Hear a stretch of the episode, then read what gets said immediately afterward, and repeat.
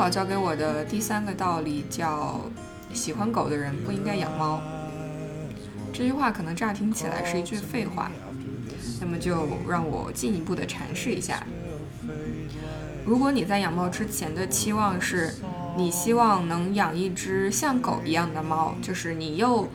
呃，得到猫的好处，比如说，呃，low maintenance，你不用呃早晚去遛，然后你又希望它是一个像狗一样，呃，又热情又又胆子大又忠诚的动物。如果你是怀着这样的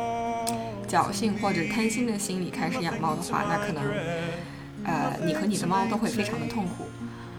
嗯，之所以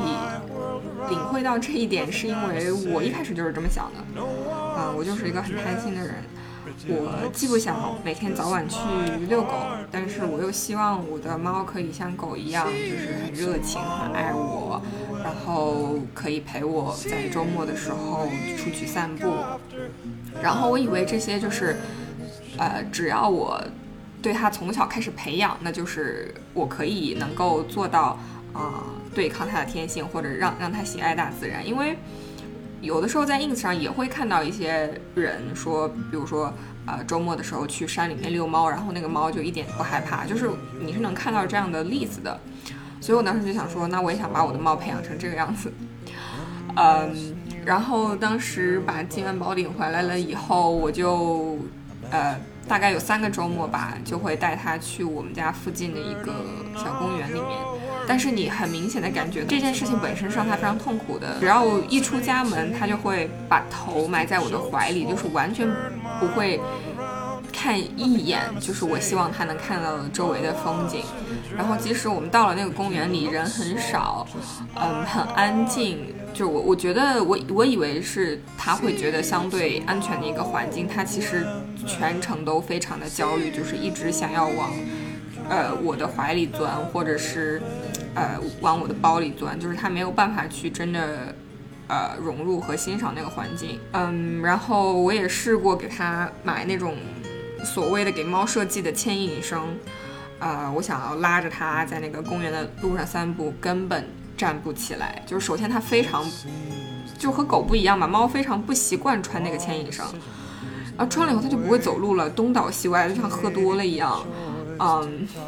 然后即使你给它穿好了以后，它就是会匍匐在地面上，就是因为它很害怕嘛，它就会把自己的身体放得很低，就贴着那地面，它根本不可能站起来走，嗯，然后。我也是在这个时候才意识到这一点，说我才意识到说我我自己的这个啊期待是多么的自私，或者是是多么的贪婪，嗯，但是好在就是说猫和狗的外形还是有一个很明显的差别的，所以我不会说现在那个啊自己的期望里面去说为什么都是猫科动物，狗能做到的你你做不到。但是我觉得，好像在人和人之间的相处的时候，大家比较啊难以意识到，呃，很多东西也是像猫和狗一样，它就是它是一个，嗯，就很多东西是你你你没有办法把不同套餐的最好的那一个拼凑在一起来为你服务的，嗯，就比如说有很多小女生就很喜欢那种啊。对全世界的人都很差，只对我一个人好的这种设定，嗯，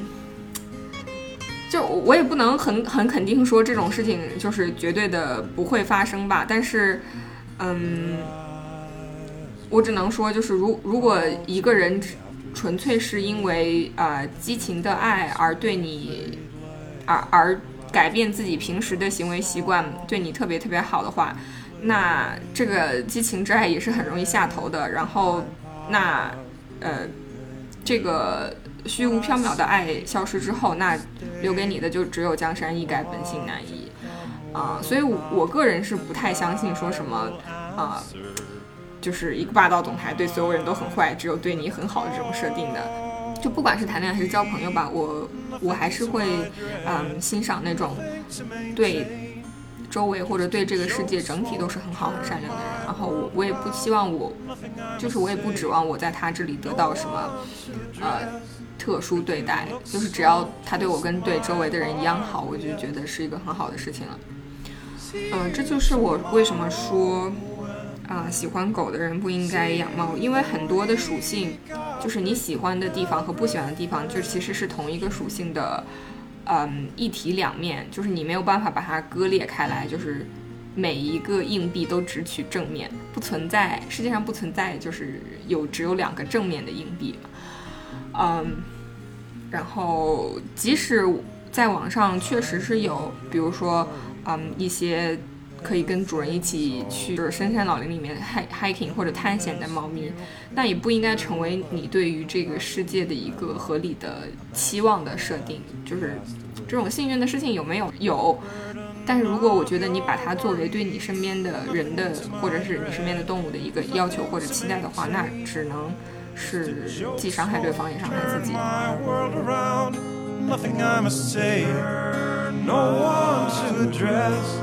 Pretty looks won't twist my heart, but yes. See you tomorrow and then see you the week after 我的小猫教给我的第四个道理是，overcommitment 是人类绝大多数不幸的源泉。我们抛开嗯，刻意作恶，呃，故意给他他人啊招来灾祸这种情形不谈，嗯，我们就单说一个通常意义上的普通人，或者是嗯，他是怀着一个美好的心愿去做事情的人，有没有可能造成不幸的后果呢？呃，我觉得这个事情是充分会发生的，并且它发生的原因。绝大多数的时候都是因为 over commitment，就是他承诺了一件自己做不到的事情。嗯，举个例子啊，就是我们日常生活中随处可见的，比如说你因为呃抹不开面子也好，不忍心让对方失望也好，就是你答应了朋友的一个请求，但是可能你当时已经在超负荷运转了，所以最后你可能。并没有能够真的履行你你答应朋友的这个请求，然后你的朋友会很生气，然后你自己也会对自己很失望。这个是一个非常小的 over commitment 的例子。那在工作中，这个事情也其实非常常见。比如说，一个项目按照行业平均水平来算，是需要这么多个人的话，是需要一个月来完成的。但是，不管是出于你老板的胁迫，还是说啊。你因为对自己的水平的不了解，或者对这个项目所隐含的这个难度的不了解，啊，出于种种原因，你同意了说我在一周之内交付这个东西，那你可想而知，你这一周就像是一个地狱一样，对不对？那它短的是一周，那长的的话，比如说一个需要一年的项目，然后你们组说半年交付，那这半年你们组的人都会像地狱一样。啊，这个是工作中的一个例子，啊，这个这种痛苦的情形还是比较容易纠正的。呃，那如果再说一个影响更深远，然后又在我们生活中更普遍的例子，就是我觉得就是婚姻和生育。很多人在并不了解婚姻，啊，意味着什么，不管是从经济意义上，还是说从。法律或者是情感的成熟度上面，他对两个人的要求是怎么样？我自己到底符不符合这个要求？呃，就盲目的进入了一段婚姻。当然，虽然在呃婚礼上宣读誓词，我愿意跟你白头偕老，不论病痛，不论巴拉巴拉，这种事情是很感动。但你就是在那一刻，你做出了一个自己并不能履行的承诺啊！所以这之后就会有离婚，会有扯皮，会有。啊，各种各样不幸的事情，然后可能还会给孩子造成一些呃不好的影响吧。那生育就更是这个样子了，就是养一个小孩要付出多少，大家真的计算过吗？然后就随便劝人家生孩子，那又不是你来养，你凭什么到处骗人家生孩子？嗯，所以我觉得当近些年来越来越多的人推迟婚育而选择去养猫养狗，呃，我会觉得这反而是一个社会进步的象征，就是大家对自己的生活有了更多的 agency，就是大家在做一个决定之前，会更加慎重的考量这背后，呃的风险因素，我到底是不是已经到达了这个我我可以担得起这个责任的时候，我再去做这个决定。我觉得我我之所以这一两年过得非常的快乐，就是因为我做了一个，嗯，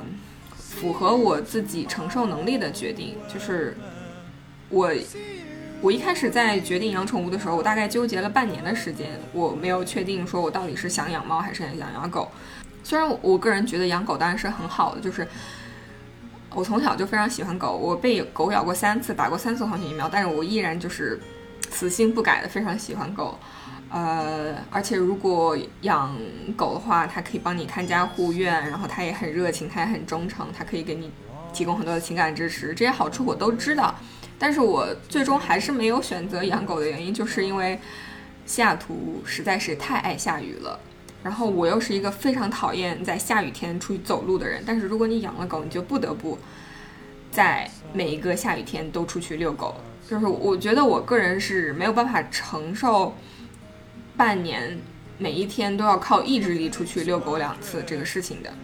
然后所以我当时就选择了我还是养猫。养猫这件事情是我无论在时间、金钱、精力上都负担得起的一件事情。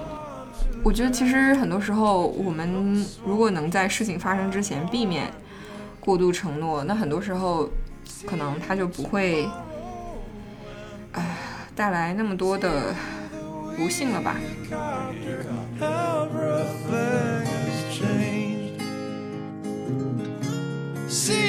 Tomorrow will see you the week after 金元宝教我的第五件事叫做：你不一定要对所有的事情都有意见。首先，我必须要承认的一个事情是，嗯。我是一个对他人的容忍度很低的人，在绝大部分情况下，所以当我妈用你要找个人来照顾你为理由来劝我去恋爱或者结婚的时候，我都会觉得我还没有爱谁爱到说我可以容忍天天看到他的地步。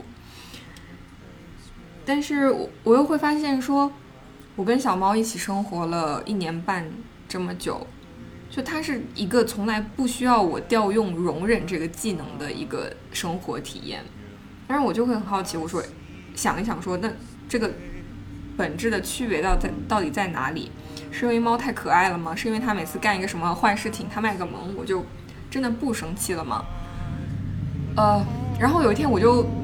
做了一个思想实验，我就想说想我就想象说。假如有一天，比如说我早上起来，然后阳光洒进窗台，我的猫躺在窗台上，慵懒地伸了一个懒腰，然后突然开始对美国控枪这件事情发表自己的观点，说禁枪其实对普通人不好啦，因为你搞不到枪了，坏人还是搞得到啊。就是如果这个情况发生的话，不管他当时看起来有多可爱，我可能都会毫不犹豫的把它从窗户上扔下去。然后我觉得可能。猫之所以可爱的秘诀之一，也在于，就是猫永远不会去谈论他自己不了解的事情啊，他就是最多就只是喵，我饿了，喵，我要 attention，嗯，就是活得很很很真诚，一点都不装逼的一个生物。然后我就想到说，就是尽管我如此讨厌喜欢高谈阔论自己并不了解的事物的人，但很多时候。可能我也在做同样的事情，就比如说，呃，我自己注意到的一点是，当我刚开始工作的第第一年的时候，比如说，如果有别的组的人来问我一个什么问题，或者是我们组的人来问我一个什么问题，就是其实我自己当时对那个事情也不是特别清楚，或者不是特别确信，但是我都会，我我不知道是出于一种不安全感也好，或者说我就害怕。对方觉得我什么都不懂，是一个新来的，我就会，嗯，说一个我觉得大概是大概率是对的的答案。但后来我就会注意到，就比如说我在和资深一点的工程师开会的时候，就可能他们本人是非常学识渊博的，可能你如果问他他的领域的东西，他可以给你把整个架构什么都梳理出来，然后讲的呃滔滔不绝，然后又滴水不漏。但是有的时候，即使是这样的人，他们在会议上也不是会说所有的事情，你问他，他都会给你一个答案的。就很多时候，他们就会直接说：“哦，我不知道。”对于这个东西，我还需要再确认一下。然后这个时候，我才意识到说，很多时候比起打肿脸充胖子，说一句“不知道”，对于这个问题，我还没有了解清楚。才是更加得体也更加可爱的做法。刚刚我利用猫来做思想实验，来测试我最不能忍受的特质到底是什么的那一个例子里面，我引用了一句网友的话，他是谈论禁枪的。然后我并不是因为谈谈论禁枪本身而生气，而是我生气在于他把这样一个复杂的问题。简化降维简化成了这样一个三言两语，他就可以提供一个答案的问题，就让我觉得非常的可笑。因为诚然，对于问题的简化有助于我们去理解问题，但是如果你过度简化一个问题，这个问题本身就失真了呀，那就讨论失去意义了。然后你也不可能说给一个真实而复杂的问题，就因为你这一句话而提供一个。可行的解法，嗯，然后我们之前有一期节目里面，我和 b 六说，如果对一个问题我们不是特别有把握的话，我们可能不会就是，嗯，很自信的出来散播自己的观点或者怎么样。然后我看到有一个听听友在评论里面说，说有的时候很羡慕那些就是，嗯，脸皮很厚，即使说错了也到处说的人，嗯。我我其实完全共情他的这个想法，因为我也有过一模一样的想法。但是后来我又想，我说我觉得世界上并不需要更多那样的人了，世界上可能需要更多的是，嗯，在对自己不了解的问题上多虚心去了解，然后不会轻易的去发表错误的言论的人，因为我们都生活在信息大爆炸的时代嘛，然后这一些。不经思考，呃，不经检验的信息充斥在信息的海洋里面，它本身就是一种污染物。我觉得，嗯，节能减排不仅是从汽车、从呃物理实体的层面来讲，我觉得可能我们的精神世界也需要节能减排吧。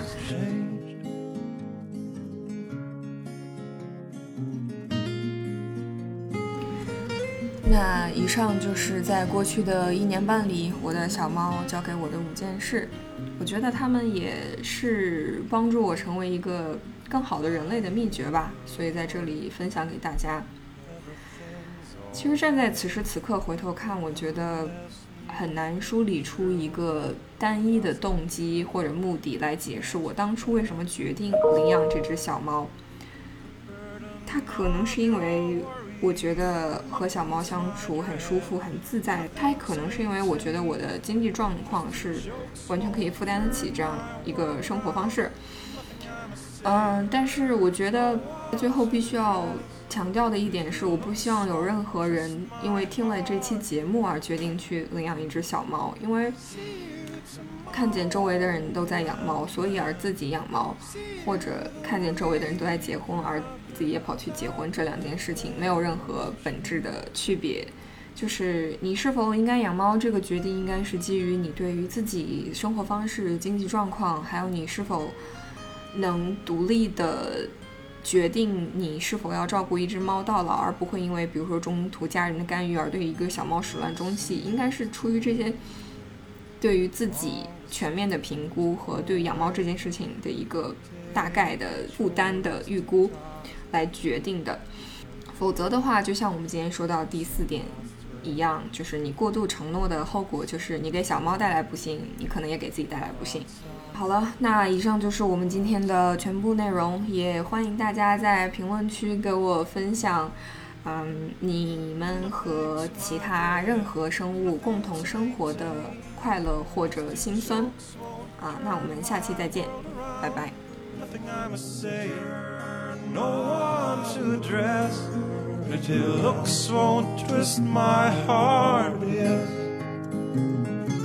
See you tomorrow and then see